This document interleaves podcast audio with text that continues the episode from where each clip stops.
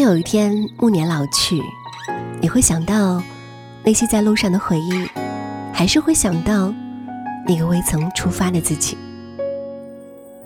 如果时光可以倒流，我猜你一定想去南极看看极光，在乞力马扎罗山累得快晕倒在地，或许还可以和三五好友在荒无人烟的五十号公路穿行。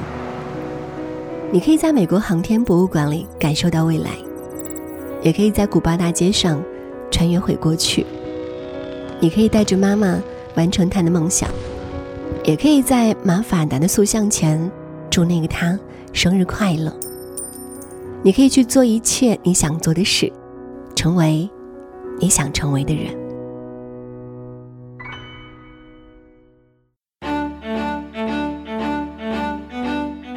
俗话说“民以食为天”，不少旅行者也坚信这句话，将在旅途中体验异域美食列为最重要的任务环节。甚至见过不少人强调住宿可以随便将就，但不能亏待自己口舌。那作为爱旅行又是吃货的你，下面这些美食美景就一定不能错过啦！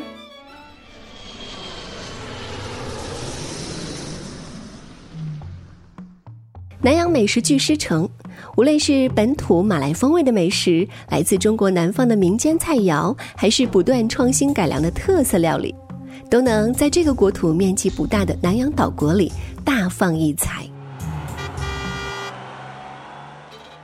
新加坡是一个发达的城市国家，除了每个大城市都可见的钢筋水泥森林外呢，不同的文化种族的融合，也使得这座城市碰撞出不一样的活力与色彩。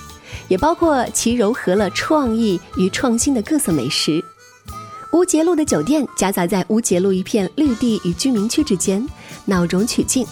酒店包早餐，不过是给早餐券去到附近的餐厅用餐。其中一间与酒店的合作餐厅，据说呢，这家咖啡店啊已经有一百年的历史了，是一间经营经典新加坡早餐的咖啡厅，以当地居民光顾为主，白人面孔的顾客也不在少数。店内服务生基本忙不过来，来晚了还需要等位，但出品的美味程度完全超越我们的预期。经典的咖椰吐司涂的咖椰酱是店家自己生产的，甜而不腻，椰香浓郁。店家还会生产销售自己家的咖椰酱。在新加坡，不得不去的自然是位于圣淘沙的环球影城。环球影城是以美国环球电影制片公司旗下的电影或动画打造的主题乐园。新加坡的环球影城不算大，环球影城园内就餐不算便宜，基本上每个板块都有一个对应的主题餐厅，大家可以选择好莱坞大道的美式快餐。选择这家快餐店呢，不仅因为它算是园内性价比比较高的餐厅，更重要的是啊，这家快餐厅完全模拟了认知中的老式美国西部快餐店，天蓝色墙漆、霓虹灯以及八十年代的老式胶皮椅。能让人一秒置入昆汀·塔伦提诺的电影场景中。套餐汉堡除了分量够顶位以外，整体口味跟汉堡王似乎也没两样。而出了环球影城园区外的马来西亚美食街跟韩国美食街，价格会比园内略便宜。出国寻找美食，泰国也是一个不错的选择地点，各国美食精华都可以在这里吃到，不管是原汁原味的地道原版。还是迎合各国游客口味的改良版，总能找到一款你的心头好。几乎很少会在曼谷吃到比较难吃的餐厅，随便走到一家街头小店，水准呢绝对都是标准以上。当然了，也有偶尔踩雷的情况了。泰国的物价实在很贴心，在大大低于国内消费水平的情况下，总能享受到各式味美的食物。不管是来泰国首选的泰国菜，还是日本料理，亦或法式大餐，性价比总是高于预期。推荐一款来自皇室的经典料理——鲜虾柚子沙拉，将新鲜水果入菜和海鲜搭配，就食材的搭配而言，实在是太出乎意料了。白花餐厅，看名字就知道这家餐厅啊，肯定有白花元素。餐厅每桌都会有一瓶白色花做装饰，店铺主打泰餐和泰式甜品。餐食有比较传统泰餐，也有比较西式的甜品和简餐。比较推荐的是泰餐。百花餐厅的泰餐没有其他家那么多融合，很多都是原汁原味的，比较正宗。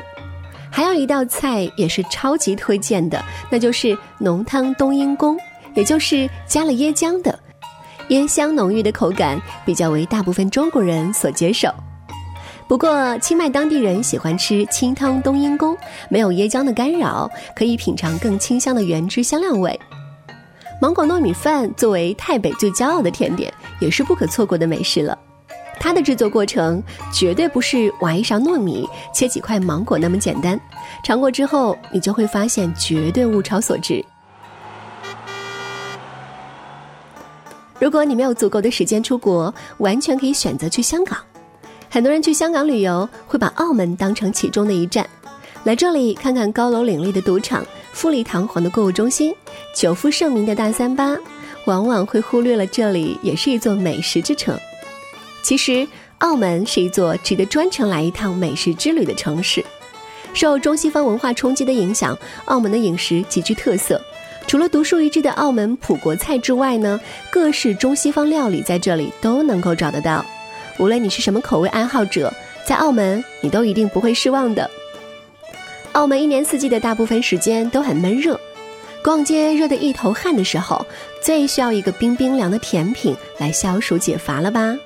在这里呢，介绍一间冰淇淋店，它位于热闹的新马路地区。在人人都讲求健康饮食的今天，这里低脂低糖的意大利冰淇淋受欢迎的程度自然是有增无减。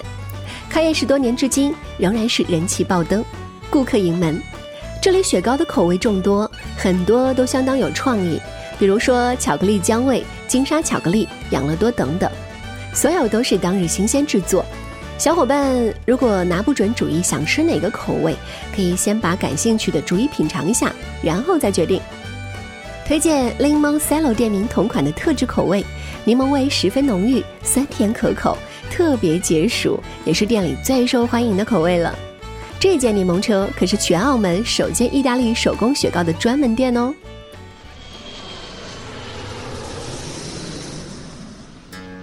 好啦，推荐了这么多美食，作为吃货的你有没有心动呢？今天就和你分享到这儿，下期我们再见喽。